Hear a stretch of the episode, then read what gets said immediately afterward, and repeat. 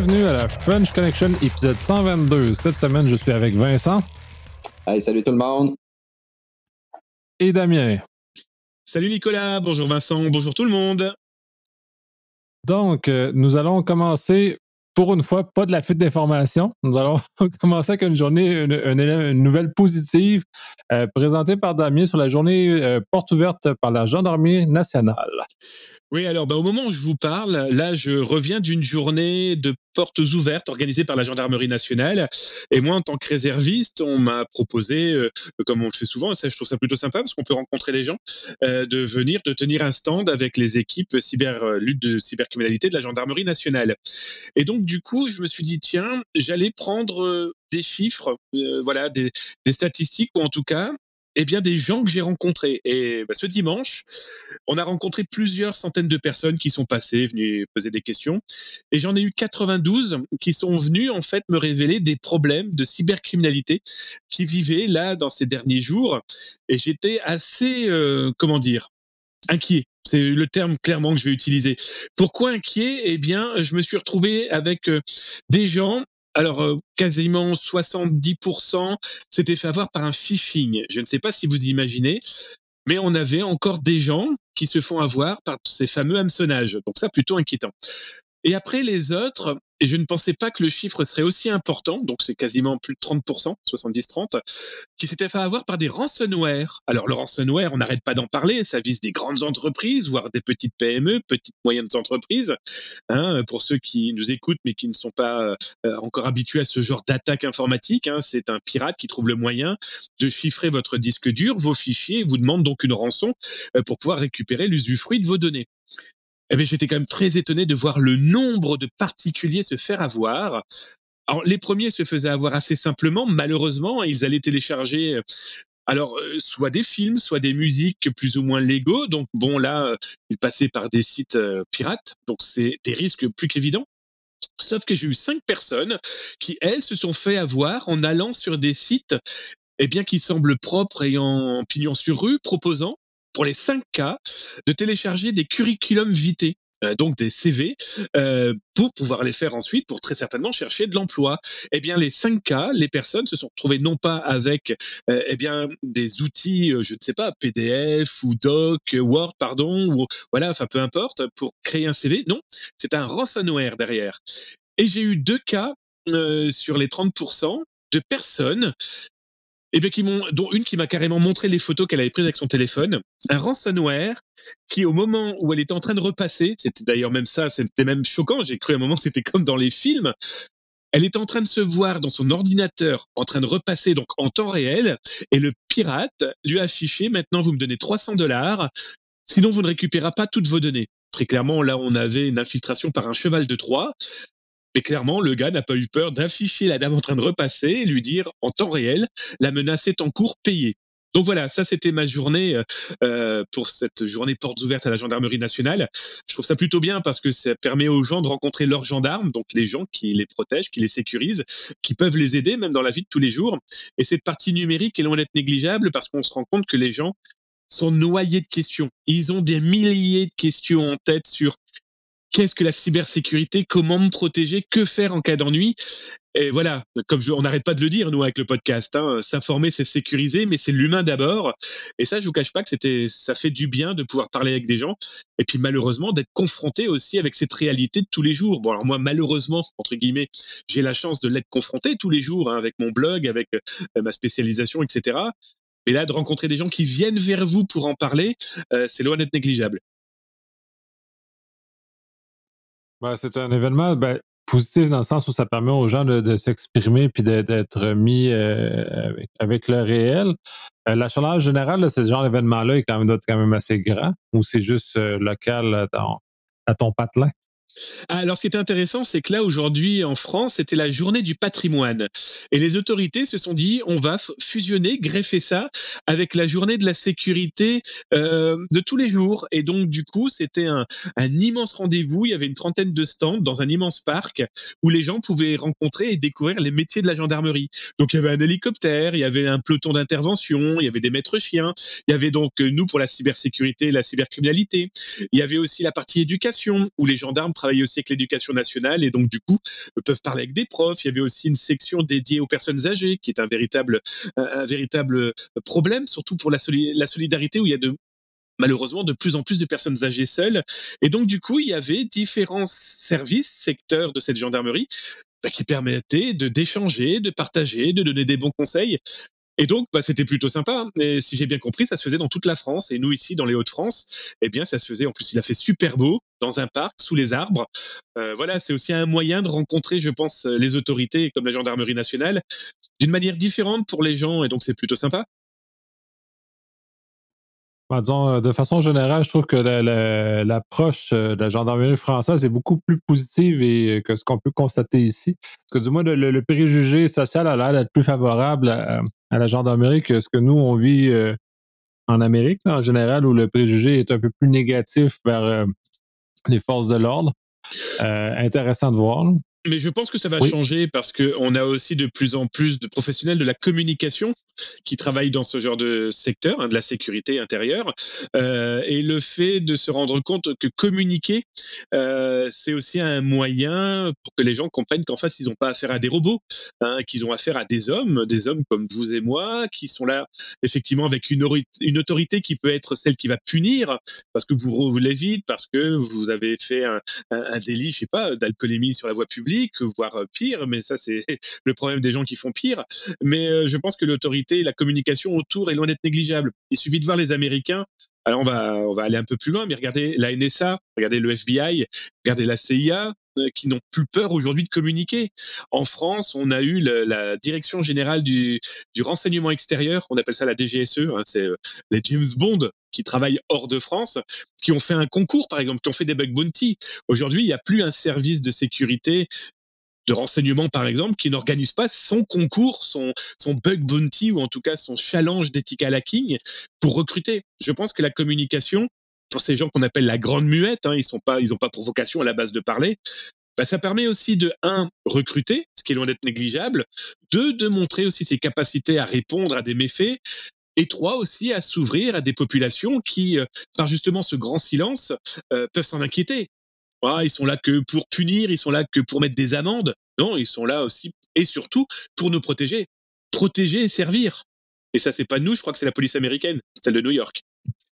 Je me demande si euh, nous autres, avec l'éloignement en fait des, pays bandits, ça fait pas en sorte qu'on a, moins le sentiment d'alerte ici ce que tu parles là, c'est un, c'est extrêmement intéressant, là. C'est très, social, entre autres.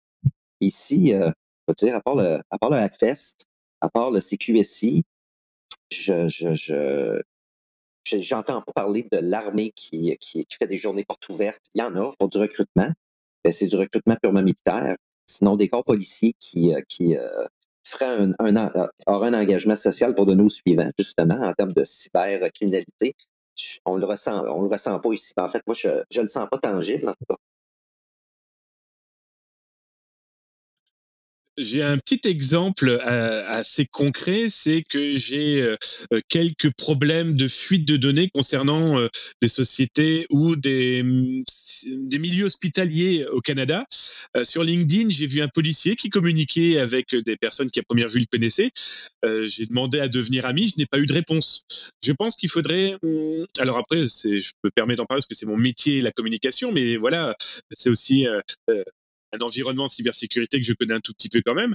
Euh, un pôle communication dédié à ce secteur-là pourrait permettre de rassurer tout le monde et donc de pouvoir se transmettre des informations plus rapidement que euh, bah, ne pas répondre ou laisser euh, moisir dans un coin euh, des gens qui pourraient avoir envie de d'aider ou d'informer ou d'alerter.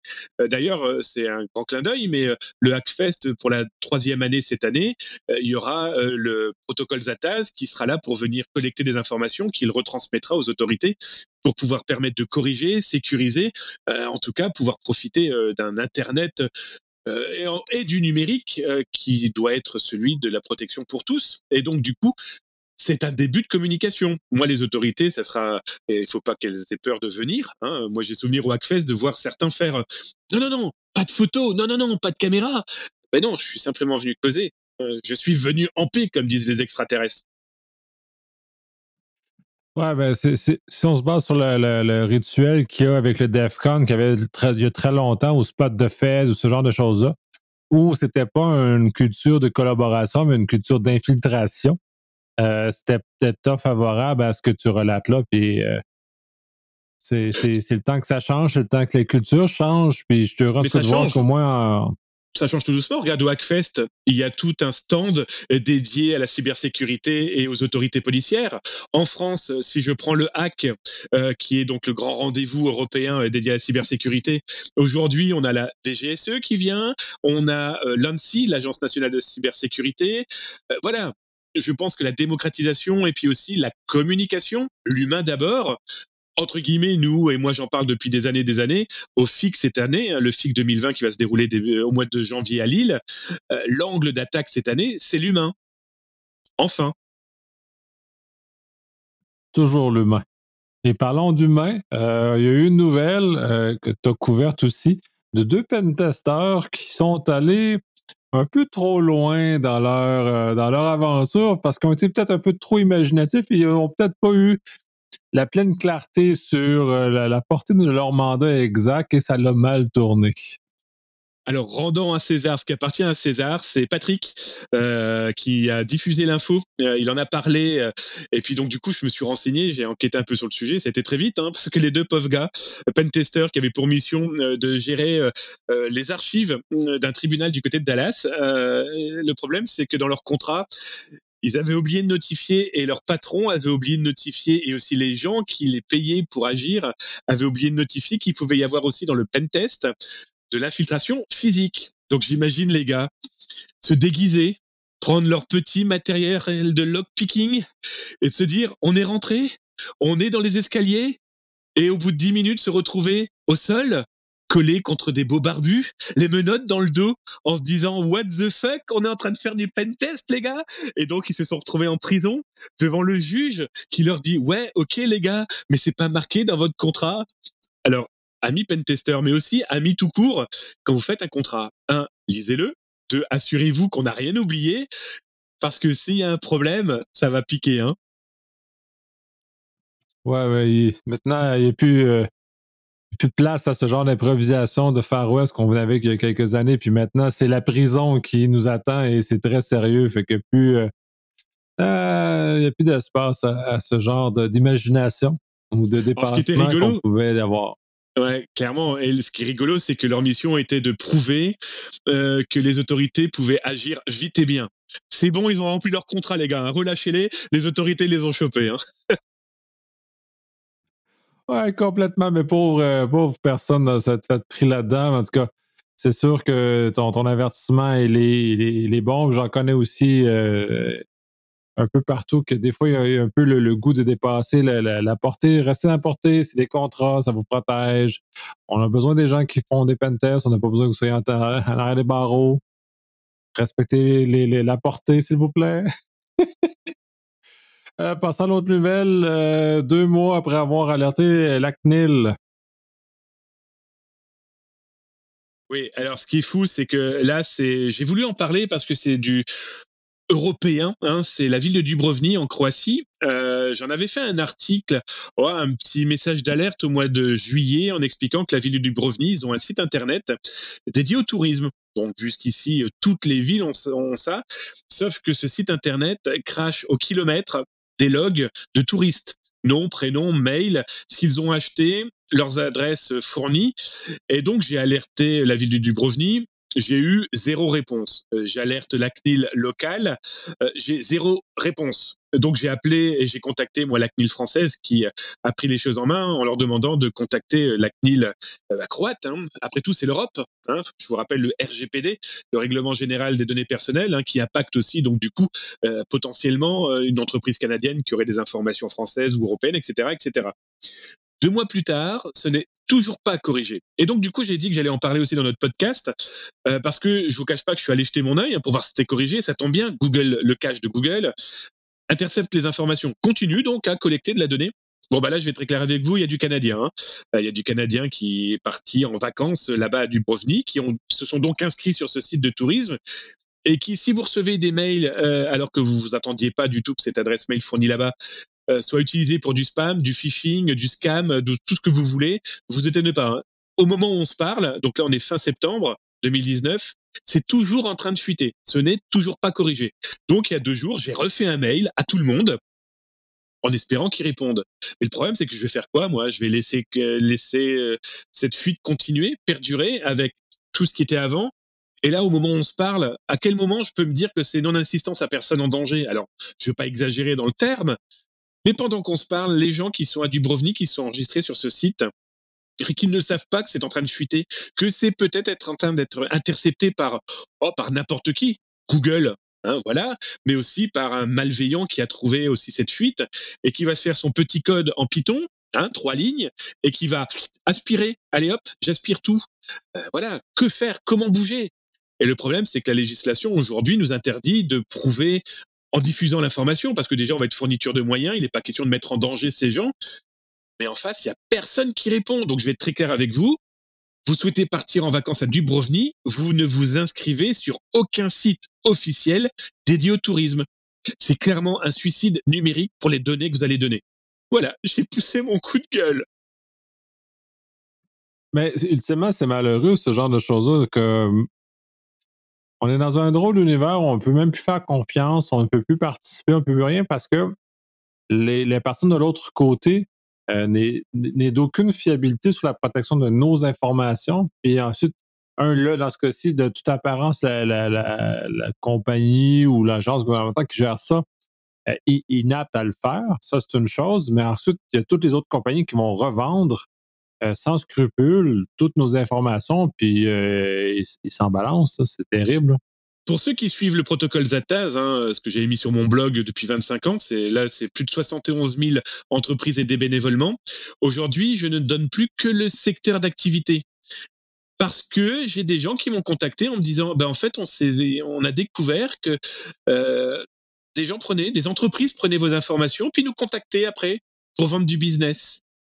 Alors pour toi qui m'écoutes, qui pense que je ne le voyais pas, non seulement je l'ai vu, mais maintenant j'ai ton nom. À bientôt. c'est assez excellent. Et là, euh, le micro est fermé, mais Vincent aussi rit. Pas juste moi qui ris celle-là. mais non, ça, c'est l'autre partie. Les gens pensent qu'on les voit pas agir. On pense que c'est comme euh, un, adolescent de 14 ans qui pense qu'il est capable de cacher à ses parents toutes ses manœuvres quand dans les faits, ses parents voient beaucoup plus que qu'est-ce qu'ils laissent présager. Et à ce moment-là, euh, on est beaucoup plus au courant de ce qui se passe que, euh, la réalité. Dans le, le, petit, euh, le, petit, le petit texte là, que, que, Damien vient de nous conter, dans un contexte où, à un moment donné, il, y aurait un engagement poursuite, c'est épouvantable de, en étant informé, d'absolument rien faire. Parce que les écrits restent, euh, Damien, a, contacté ben, plusieurs euh, organes euh, qui gouvernent le, cybercrime, les fuites de données, etc., a contacté l'entité en question. Mais Caroline, de ne rien faire. En plus, c'est, tu mentionnais Damien, c'est une entité gouvernementale. C'est. Caroline, c'est. C'est exactement ça. C'est c'est de, la négligence là, euh, épouvantable. Dans un cas de poursuite. Et en parlant de négligence, ouais, je t'en prie, finis, Vincent, pardon. là où tu as raison, et ça vient de me faire tilt à l'instant, mais on en parlera plus tard, pas tout de suite. On, va attendre un petit peu deux, trois euh, éléments administratifs en cours. Euh, mais surtout, quand vous alertez une entreprise, gardez tous les mails, tous, gardez les preuves que vous les avez bien alertés. Gardez-les parce que ça vous évitera un jour, peut-être, l'année prochaine, dans deux ans, dans trois ans, qu'une entreprise, par vengeance, parce que vous avez voulu les aider, mais vous en avez parlé, qu'ils ont peut-être été punis par une autorité comme la CNIL, et que cette entreprise dépose plainte. Et que vous vous retrouviez devant les policiers aussi efficace soit-il, mais en tout cas des gens très professionnels, et qu'ils vous regardent et vous disent, mais nous, on obéit. Et c'est tout à fait vrai, c'est la loi. Et que le policier vous dit, bah écoutez, on appelle le procureur, il décidera de ce qui va vous arriver. Et que vous, vous n'avez pas réussi à fournir ce mail d'alerte que vous avez envoyé il y a trois ans, parce que vous ne gardez pas, parce qu'il y a trois ans, c'est il y a trois ans, c'est pas aujourd'hui.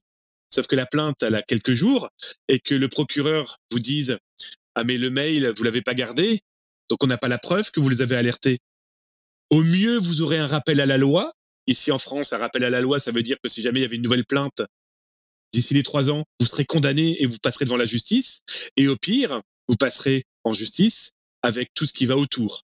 Donc si vous voulez aider, ok, mais gardez toutes les preuves et faites de manière à ce que ça soit le plus blindé. Et ce genre de cas, on en parlera dans quelques temps avec des noms, etc. Mais dites-vous que si vous ne le faites pas, ça vous retombera sur le coin du nez parce que des sociétés aujourd'hui sont prêtes à pas vous tuer, j'exagérerai, mais pas si loin que ça. Sont prêtes à beaucoup de choses pour pas que ça se sache que leurs données ont fuité. Bah, ça, on l'a vu clairement avec les divulgations que le Hackfest a fait avec l'actualité, entre autres à quel point elles se sont débattues. Puis on a un épisode spécial justement qui, au moment de cet enregistrement-ci, a été diffusé cette journée-ci, euh, on aborde ce sujet-là sur le fait que, euh, au lieu de dire un instant, on regarde, on va vérifier si l'information est corroborée, euh, on fait un déni public et ensuite on dû retourner en arrière et dire non, non, oups, c'est vrai, effectivement, il y a eu fuite et cette information-là est exacte. Et l'information fuitée, elle est aussi encore exacte puisque les numéros de téléphone et les autres adresses et la date de naissance ne changeant pas, la date de naissance est encore exacte aussi. Donc, c'est retrouvé dans cette fuite-là. Euh, c'est un peu déplorable, mais effectivement, c'est très dangereux de toucher à ces choses-là. Euh, je sais que le régime légal en, France est très différent et il faudrait effectivement faire un épisode qui va relater la différence entre le régime légal européen, ou en tout cas français du moins, euh, celui du Canada et des États-Unis. Je sais que les Américains sont très forts sur la poursuite civile et ce genre de choses-là pour essayer de faire taire les gens. Au Canada, on le voit un peu moins, mais on n'est pas exempt de ce genre de choses-là. Donc, ça serait très intéressant. Et Damien, tu as quelque chose à vouloir ajouter? Oui, euh, pour cette histoire euh, canadienne. Euh, entreprise, dites-vous que si le Hackfest a des informations, le Hackfest est une grande famille. Nous sommes tous beaux, nous sommes tous connectés. Et si vous ont dit dès la première alerte, il y a fuite de données, dites-vous que je suis pas très loin. Bisous. Ah, de un, mais de toute façon, comme, on l'a dit, puis dans le podcast, c'est quand fait référence, justement le 121, euh, toute l'information a été recorroborée avant de toute diffusion publique. On a vérifié un paquet de choses parce que j'étais physiquement présent quand la divulgation s'est faite. Euh, Patrick était en, face de moi quand euh, Steve l'a contacté avec l'information qu'il avait trouvée. Donc, oui, les vérifications ont été faites. Fait que c'était pas fait une improvisation, c'était pas fait c'est pas fait non plus pour nuire à l'entreprise. C'est ça aussi, il faut relativer les choses. C'est ça qui est important de le dire. Pour aider hein. les, les, oui, c'est fait pour aider les hein. victimes qui sont dans la fuite. C'est ça. Les entreprises, il faut vraiment. Alors, c'est souvent des communicants qui ne sont pas du tout dans ce, cette ambiance-là. Hein. Le communicant, pour lui, tout est beau, tout est grand, tout est rose. Souvenez-vous des dessins animés Les Bisounours. Mais il est important de se dire que les gens qui veulent vous aider, c'est vraiment des gens qui veulent aider. Dites-vous que le pirate ne va pas vous alerter. Le hacker, l'éthique, le white hat, ou en tout cas celui qui veut donner un coup de main, il va vous alerter. Il va vous dire bon ben voilà, on a ça, voilà nos éléments ne faites pas les trois petits singes, vous savez, ceux qui n'entendent rien, qui ne voient rien, qui ne disent rien. C'est malheureusement aujourd'hui avec le numérique le meilleur moyen de finir avec vos doigts entre la porte, sauf que la porte va se fermer. Vaut mieux que ce soit des gens avec en plus des gens qui ont de bonne volonté, qui ont envie de vous aider, je vous rappelle, bénévolement, hein, sur leur temps de loisir. Imaginez nos blondes qui nous regardent avec des grands yeux en disant T'as pas autre chose à faire? Non, on a envie d'aider aussi. Parce que c'est peut-être toi, c'est peut-être la famille, c'est peut-être les enfants, c'est peut-être papy, mamie ou nos amis. Arrêtez de faire euh, oh non non, on est au courant, mais c'est faux tout ça. Non, dites-vous qu'on n'est malheureusement pas des débutants et encore moins des cons. Effectivement, fait que en tout cas, je trouve ça un peu déplorable la, réaction qu'ils ont eue. C'est surtout quand on compare avec un contexte où Desjardins a fait une très grande ouverture, très grand leadership face à ce genre de problème qu'ils ont rencontré, puis d'autres, c'est un, insider threat qu'ils ont eu. Et par ailleurs, la fuite de l'actualité date de 2016 et elle est devenue publique en 2019 sur Facebin parce que quelqu'un, pour une raison qu'on ne connaît pas, a, cette année, a décidé, bah, cette base de données, elle, est plus bonne, on va la rendre publique, puis le rendu public à ce moment-là. Je vous en parlerai en fait au Hackfest où je vous expliquerai comment en 2016 dans le black market, les premiers ont commencé à la vendre et plus elle est comme un citron. Dites-vous que les bases de données aujourd'hui c'est un citron. Et puis les mecs ils pressent, ils pressent, ils pressent. Et puis avant ils ne prenaient que le jus, sauf que maintenant ils peuvent vendre la peau, le zeste, le jus, les pépins, la branche, les feuilles. Dites-vous que on appelle ça des signaux faibles. Le moindre signaux faible aujourd'hui en informatique doit vous faire tendre l'oreille. Parce que dès que le signaux faible il commence à devenir beaucoup plus fort, oh bah là vous allez avoir un terme qui va sortir de votre bouche qui va être aïe aïe aïe. Très intéressant. En tout cas, on va regarder ça pour le Hackfest, qui est euh, dans pas tant de temps que ça finalement, quand on regarde ça dans un mois et demi à peu près, le Hackfest.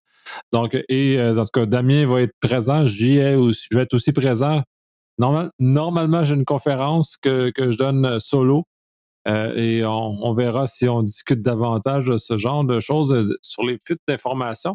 Et terminons sur le dernier sujet, les autorités contre le, dark, le Darknet.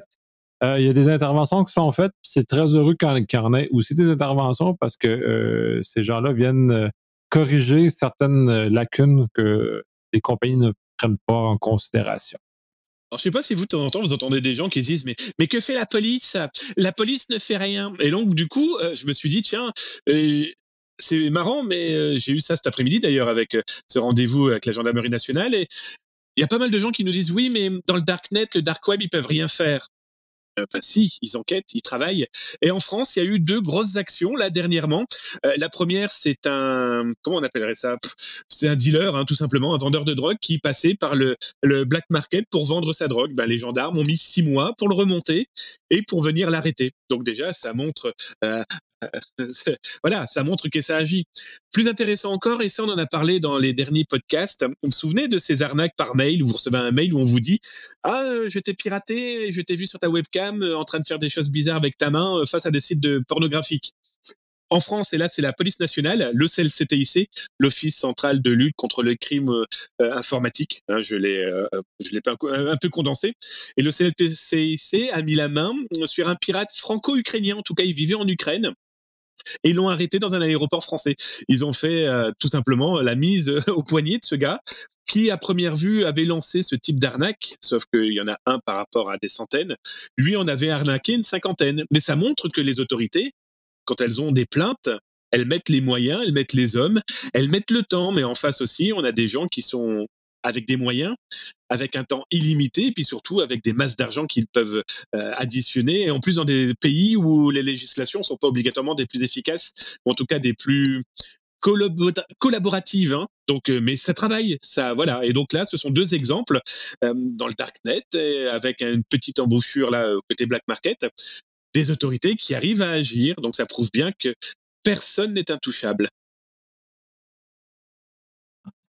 Un, c'est heureux que les euh, criminels sachent qu'ils sont justement pas intouchables, parce que justement, ça, le, point de coercitif, c'est que les gens aient peur un peu, comme un peu les radars, euh, les radars photo, la police sur la route, c'est que les gens aient peur, donc vont savent pas où la police est cachée, donc à ce moment-là, vont généralement conduire dans le, dans, le spectre de, vitesse euh, autorisée.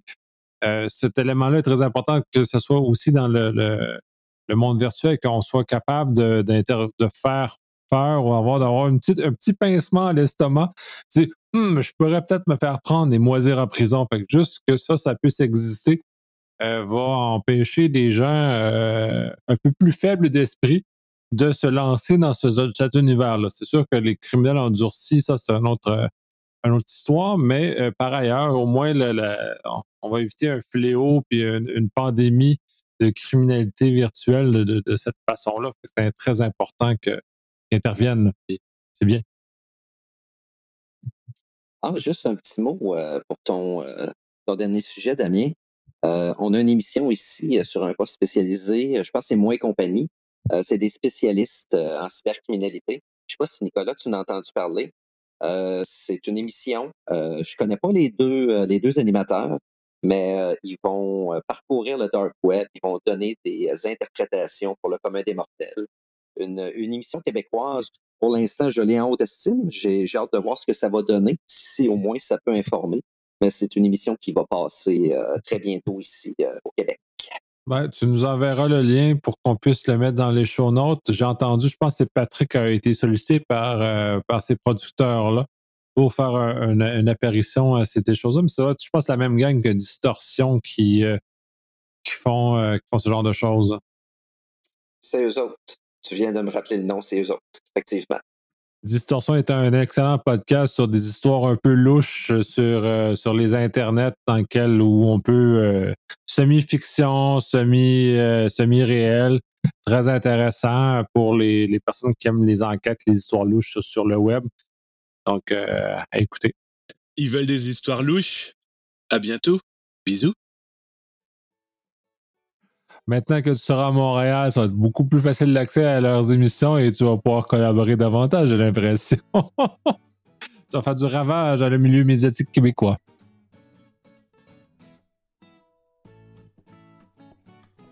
Bon, trêve que tout le monde rit tout seul à son coin. Fait qu'on va terminer l'épisode sur ça. Bah oui, tu nous as euh, demandé de couper le micro. Donc nous, on rigole dans notre coin. Donc vous avez euh, euh, trois podcasters qui sont derrière leur micro, coupés, qui rigolent. Bon, bref, trêve de folie. Euh, fermons l'épisode avec cela. Euh, un petit, euh, petit mot réconfortant pour poursuivre. Bah, dans deux semaines. En fait, j'ai pas compris ce que t'as dit. t'as dit quoi? Un mot réconfortant non, faut pas pour qui? avec les, les bitcoins, ta caméra. Non, c'est pas vrai, c'est pas vrai, c'est juste un leurre. Ah, d'accord. Non, verse pas les bitcoins. Bonne chance tout le monde. Salut, à dans 15 jours. Ciao, ciao. Salut.